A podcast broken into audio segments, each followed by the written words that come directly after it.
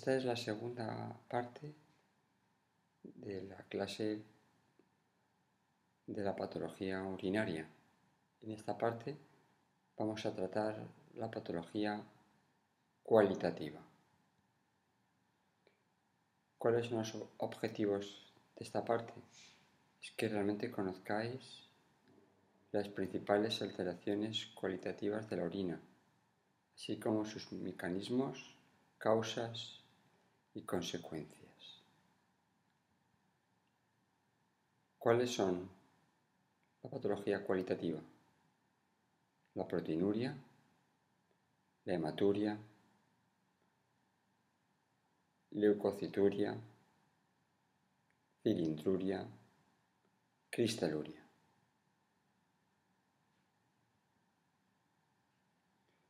Vamos a empezar con las mm, patologías cualitativas a grandes rasgos, pues una alteración en el color, en el olor de la orina, en la transparencia de la orina, así como en la composición. La orina es abundante, es clara, puede ser oscura en casos de que la orina sea escasa.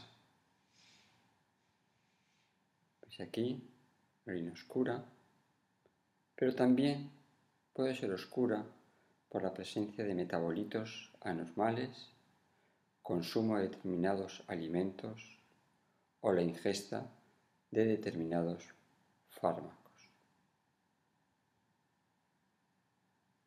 Tenemos la orina con un cambio de color, color rojo, color azul, marrón, o negro.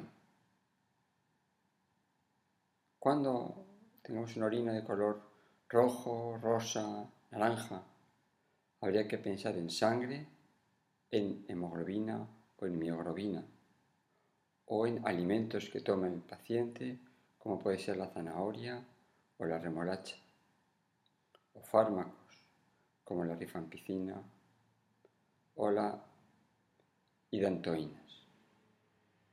Puede ser también, algunas veces, la orina de un, tinte más verde, más azulado. Es raro. Puede ser por la eh, ictericia obstructiva, en el caso de la biliverdina, o la piocianinas, en el caso de una infección por una pseudomonas aeruginosa. Algunos colorantes, inclusive algunos fármacos, el propofol y la mitriptilina, da un color azulado verdoso a la orina. También alguna vez la orina es marrón, oscura por la bilirrubina, la porfirina y la hematina. Algunos alimentos, el ruibardo, que se toma ahora mismo con infusión, fármacos, el metamizol, el clásico nolotil, puede dar un color de la orina marrón. Y ya algunas veces color negro, realmente eh, por componentes orgánicos como el ácido homogentísico y la melanina. Realmente eso es muy raro que una orina tenga una orina negra. Pasamos a continuación a la hematuria. ¿Qué es la hematuria? La hematuria es la presencia de sangre en la orina. Tenemos hematuria macroscópica,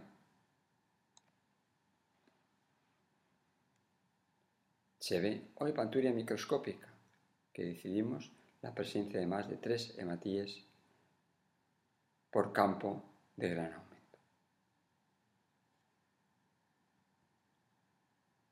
¿Cuáles serían los mecanismos y las causas de una posible hematuria? La podemos tener a nivel del glomérulo, glomerulopatías congénitas y adquiridas. O también en la vía urinaria.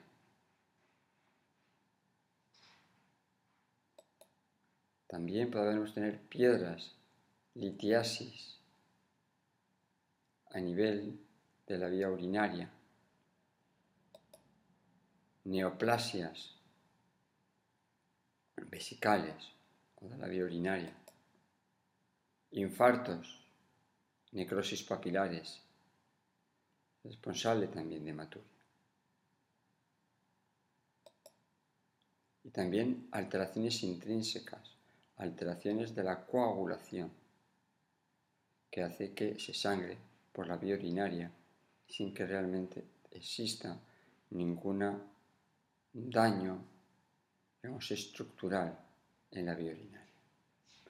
Eh, aquí con mucho más detalle en este gráfico podéis ver otras muchas más eh, causas como pues, los tumores, los angiomas, la litiasis, la tosis renal algunas veces. Pero esto es lo realmente más las principales causas de hematuria.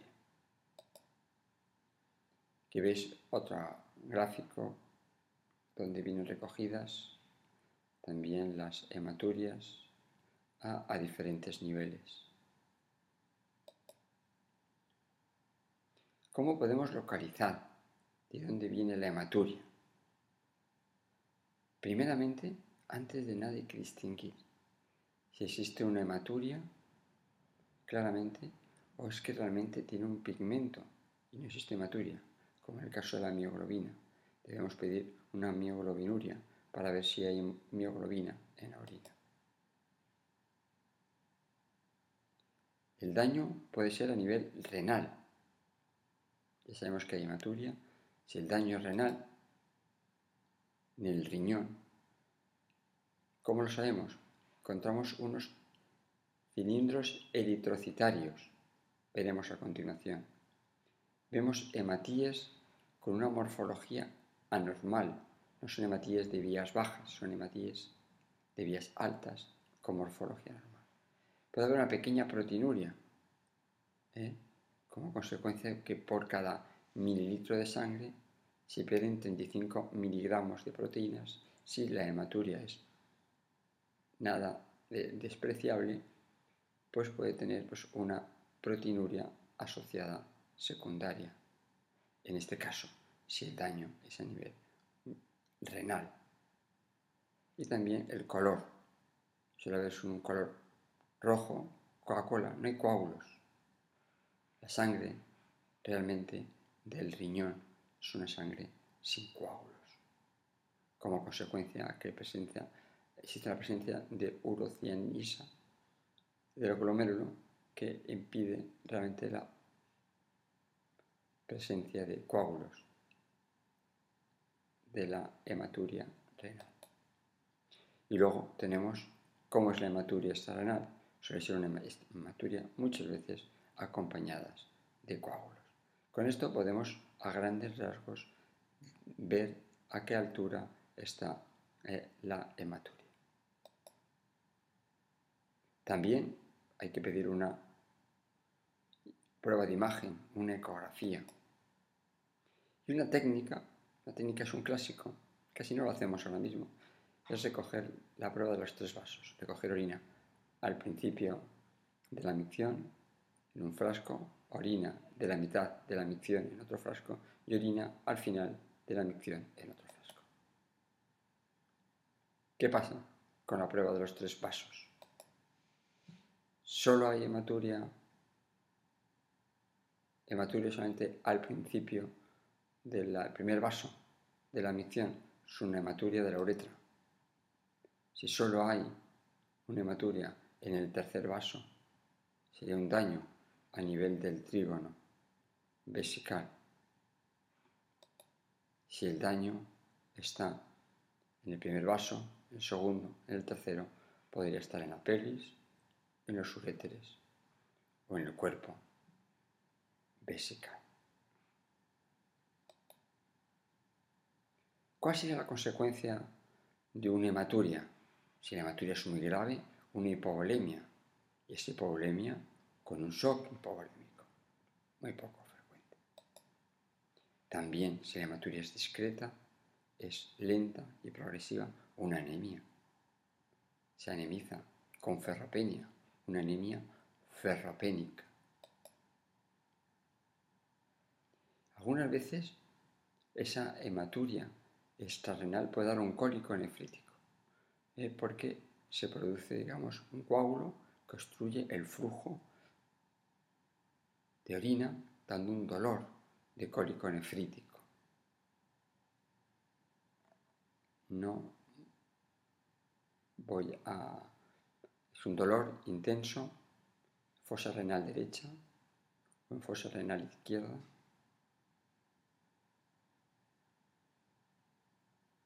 Acompañamiento de náuseas y vómitos, malestar general, sudoración.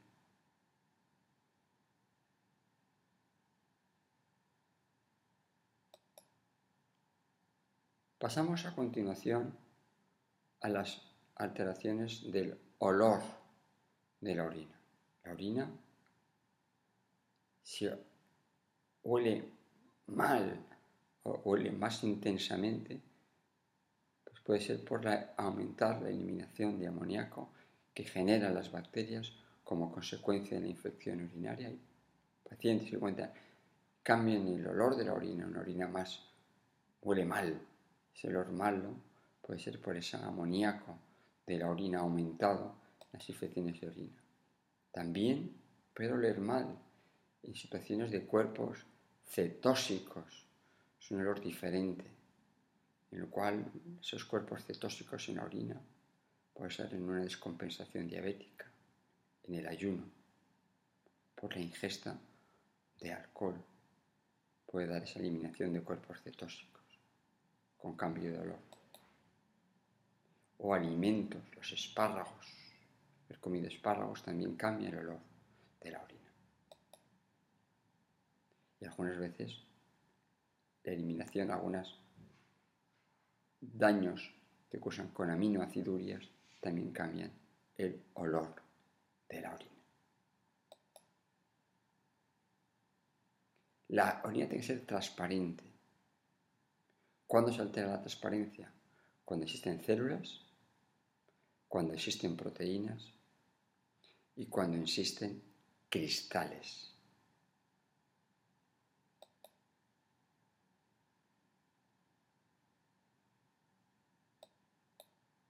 Y ahí damos paso a la proteinuria. Cuando hay ¿Qué es la proteinuria? Si una orina contiene proteínas, en condiciones normales la orina contiene proteínas en pequeñas cantidades que generalmente no se detectan. Son proteínas generalmente por el túbulo que se eliminan. Son las proteínas de TAM Hosfal que ya conocéis. Son proteínas mínimas. Generalmente la orina las proteínas, pequeña cantidad, pueden ser albúminas, proteínas de Tan Hosman, una pequeña cantidad de IgG, de IgA y también de cadenas ligeras. La proteinuria normal. ¿Cómo detectamos la proteinuria? La detectamos primeramente mediante tiras reactivas. Lo confirmamos mediante la técnica del ácido sulfosalicílico y luego tenemos que cuantificar la proteinuria. O cogemos por gramos de proteínas en 24 horas. Ahora también estamos utilizando en orina de 24 horas, cogemos la cantidad de gramos de proteína por encima de 300 miligramos de proteínas en orina de 24 horas, definimos como proteinuria. También podemos hacer el cociente entre albúmina, creatinina o el cociente entre proteínas y gramos de creatinina para definir la proteinuria. Como hemos dicho antes, por ejemplo, 300 miligramos por 24 horas o 300 miligramos por gramo de creatinina. Y luego la tercera parte que tenemos que hacer es qué tipo de proteinuria. Pues podemos hacer una electroforesis o una inmunoelectroforesis de orina para ver si existe algún tipo especial de proteínas que se pierden, si es proteína, si es albúmina, si es inmunoglobulinas, cadenas ligeras Este es un ejemplo que veis una orina de 24 horas, orina 1500. Estas son los miligramos de creatinina. Estas son las proteínas. Una proteína de 775 miligramos de cilitro. Esto sería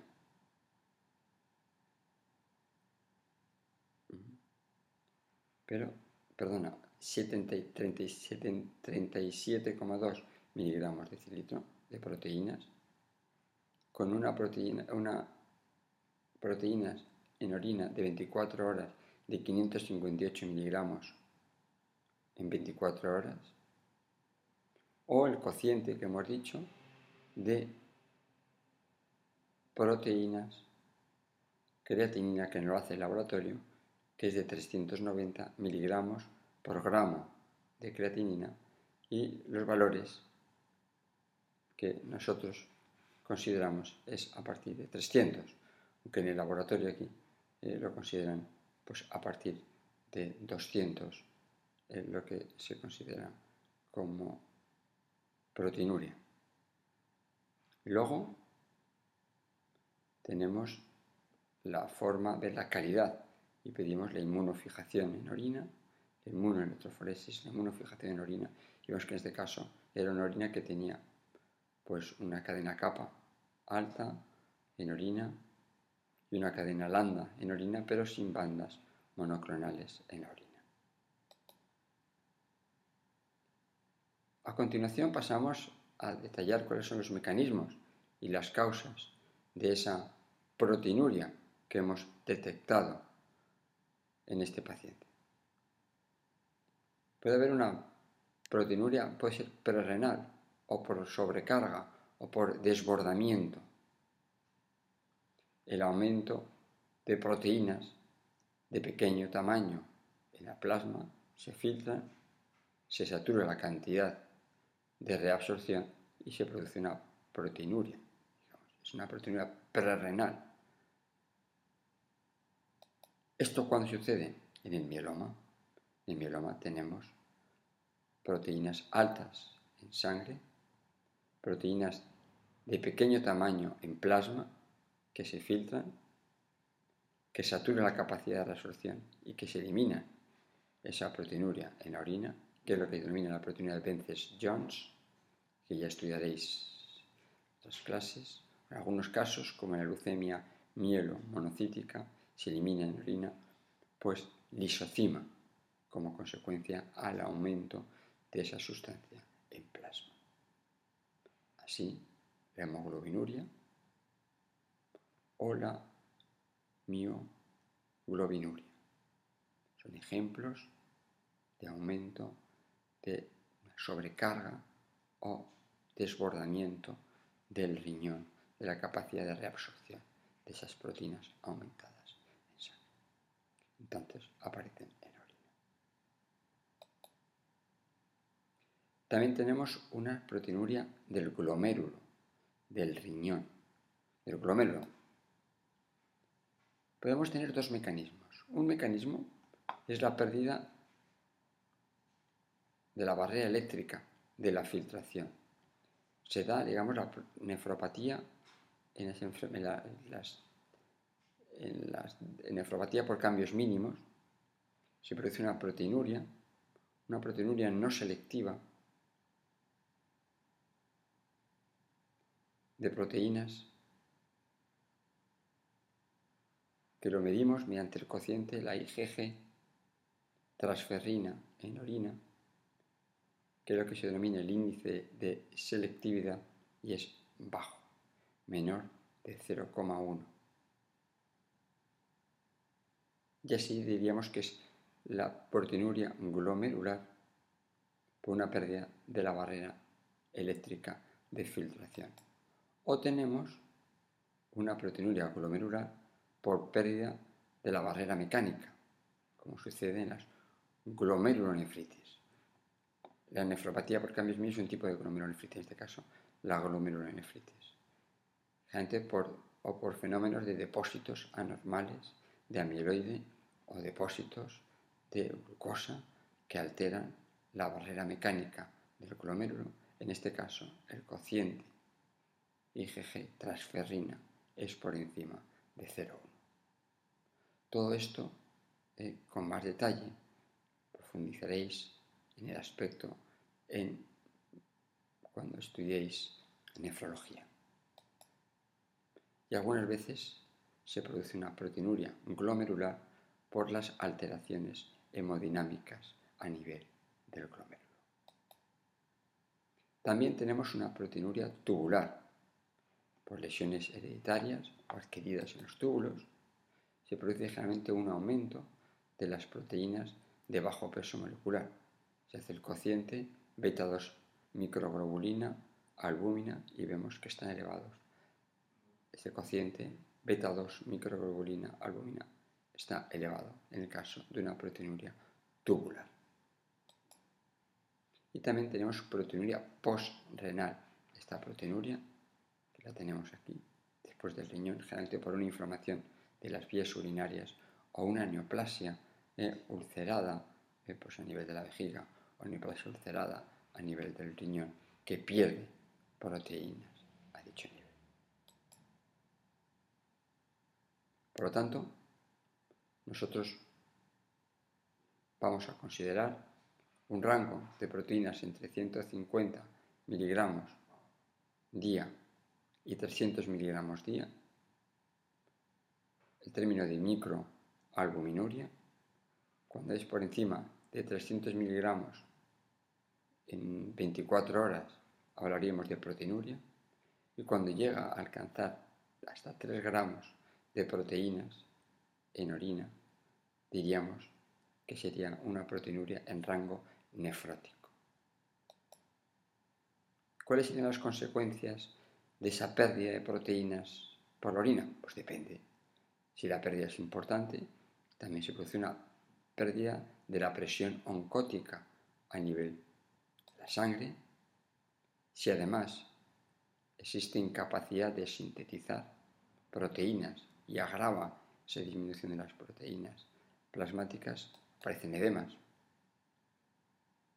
Y también, de una forma secundaria, esa proteinuria daña el túbulo renal y produce, digamos, una fibrosis peritubular como consecuencia de esa proteinuria.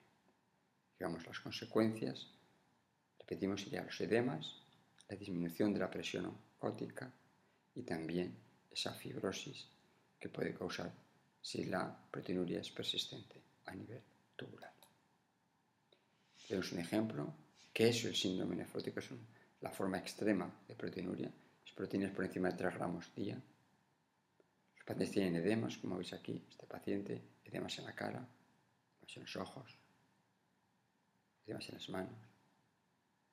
Tiene, además, albúmina baja, por debajo de 3 gramos, lógicamente, pierde proteínas, pierde albúmina y como consecuencia cursa también con una hiperlipidemia para compensar la hiperalbuminemia sangre, con una hiperlipidemia para compensar la, situación oncótica a nivel de la sangre. Puede ser consecuencia, digamos, es la definición. Síndrome nefrótico es proteinuria por encima de 3 gramos día, edemas, hiperalbuminemia e hiperlipidemia. Pasamos a continuación en la leucocituria, que sería los leucocitos aumentados en la orina, generalmente por encima de 1 a 3, 3 leucocitos por campo, 5 leucocitos por campo, ya podríamos hablar de leucocituria.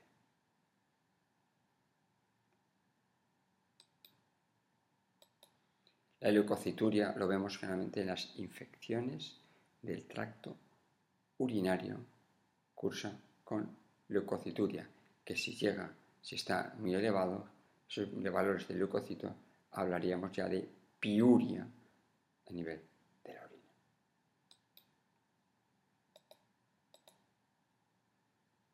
Pasamos a continuación, por penúltimo, al grupo de los cilindros renales. Son estructuras alargadas, como veis aquí, formada en generalmente en la luz del túbulo, que contienen proteínas de Tom Hoffman. Es un cilindro renal. Se ve en microscopía. Estos son los cilindros renales.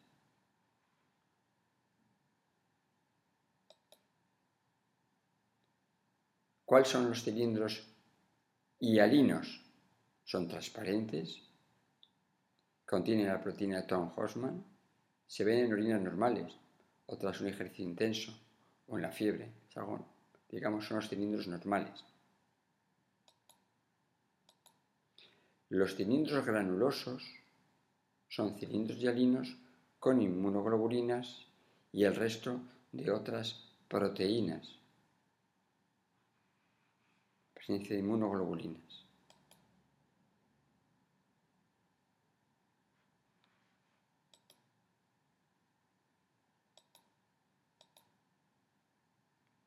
Tenemos cilindros leucocitarios que aparecen en la pielonefritis, en la nefropatía tubulointersticial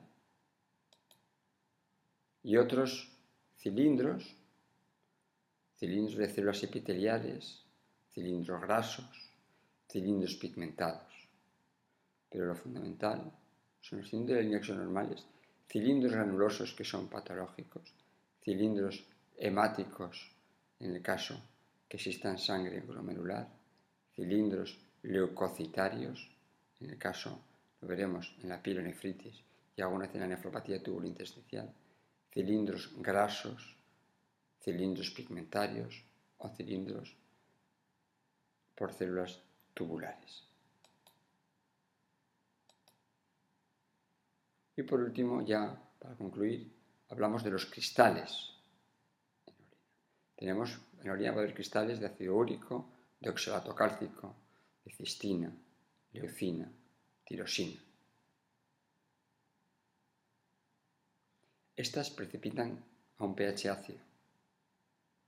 El ácido úrico y el oxalato cálcico realmente no indican enfermedad. Si aparecen cistina, leucina o tirosina, sí que indican enfermedad.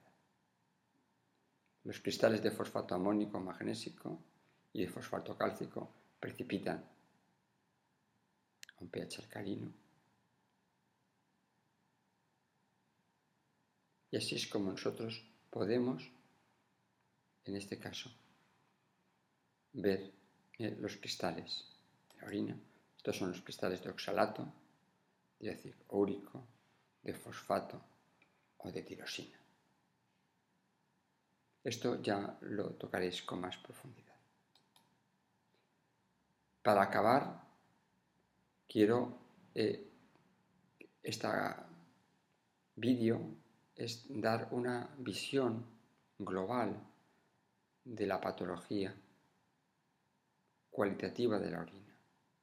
Luego estudiaréis clases específicas de neurología o de urología, pues con mucho más detalle, la cilindruria, la cristaluria, causas de proteinuria,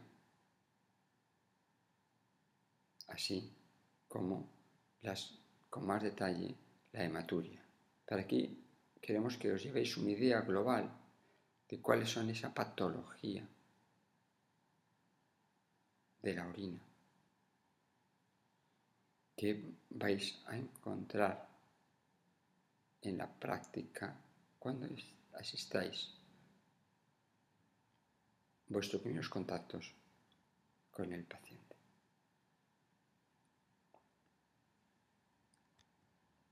La información la hemos sacado tanto del libro de Patología General del profesor Merino como el manual de Patología General Sisinio de Castro, como la clase anterior.